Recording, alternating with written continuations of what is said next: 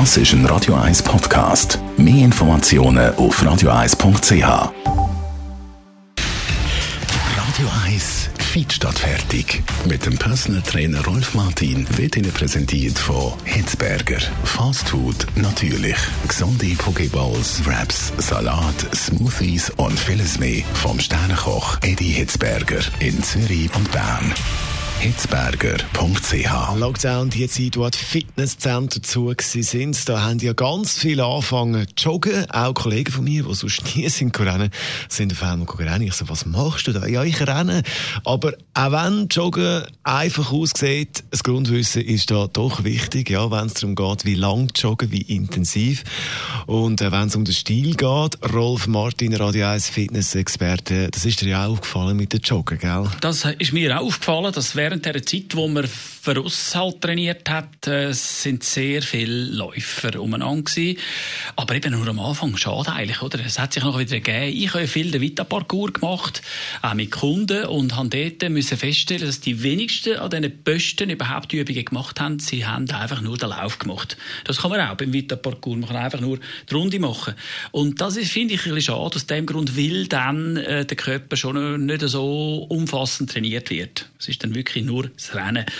Es hat derige gegeben, die sind eingestiegen von 0 auf 100 und äh, werden da irgendwann einmal wahrscheinlich, wenn sie dann dort äh, lang genug dran sind, dann spüren, dass es halt dann äh, schon fast ein bisschen übertrieben war. Man muss also wirklich wissen, wie man einsteigt und äh, das sind ein Haufen Faktoren, wo man berücksichtigen dass man dann den Nutzen positiv hat und nicht negativ. Was ist denn ein Faktor Stil, nehme ich an, wie man rennt? Der Laufstil zum Beispiel, genau. Es sind ja sehr viele Menschen verwöhnt durch die Krücke, die ich jetzt Turnschuhe nenne oder Laufschuhe. Das ist nichts anderes wie eine Krücke. Jedes Säugetier auf dieser Welt äh, macht Vorfußlauf und nur der Mensch hat das Gefühl, weil er so einen Schuh hat, kann jetzt Fersenlauf machen. Da muss man sich ganz klar überlegen, wenn man schon anfängt, ob man den richtigen Stil will, von Anfang an, also Vorfußlauf, äh, sich aneignen. Also, und ich nehme an, falsch laufen, das gibt eigentlich kein Problem. Äh, ja, und zwar aus dem Grund, weil äh, wenn man sich verlässt auf den Turnschuhe, auf den Laufschuhen, dann äh, hat man jeweils recht satte Schläge, und zwar Tausende, die da auf die Ferse äh, äh auf, aufschlönt quasi und dann das sich übertreibt auf Kniegelenk, Hüftgelenk und Rücken. Das kann also schwere Folgen haben, schlussendlich, dass die Arthrose dann einfach de, äh, gerade in dem Alter auftritt, wo man äh, ja eigentlich die Früchte der Arbeit genießen. Und das macht dann schlussendlich keinen Sinn. Jetzt nehme ich an, ist es auch wichtig, ja, dass man das dosiert macht, dass man jetzt nicht jeden Tag in der Woche geht, geht rennen. Was empfiehlst du da? Genau, da geht es um die Ehrgeiz vom Menschen. Er will ja möglichst schnell, möglichst viel erreichen und das ist ein grosses Problem. Äh, wir sind uns gar nicht bewusst darüber, dass äh, man so mehr Schaden anrichtet. Also ich muss einfach sagen, es ist wichtig, dass man 48 Stunden Pause hat zwischen zwei Trainingseinheiten.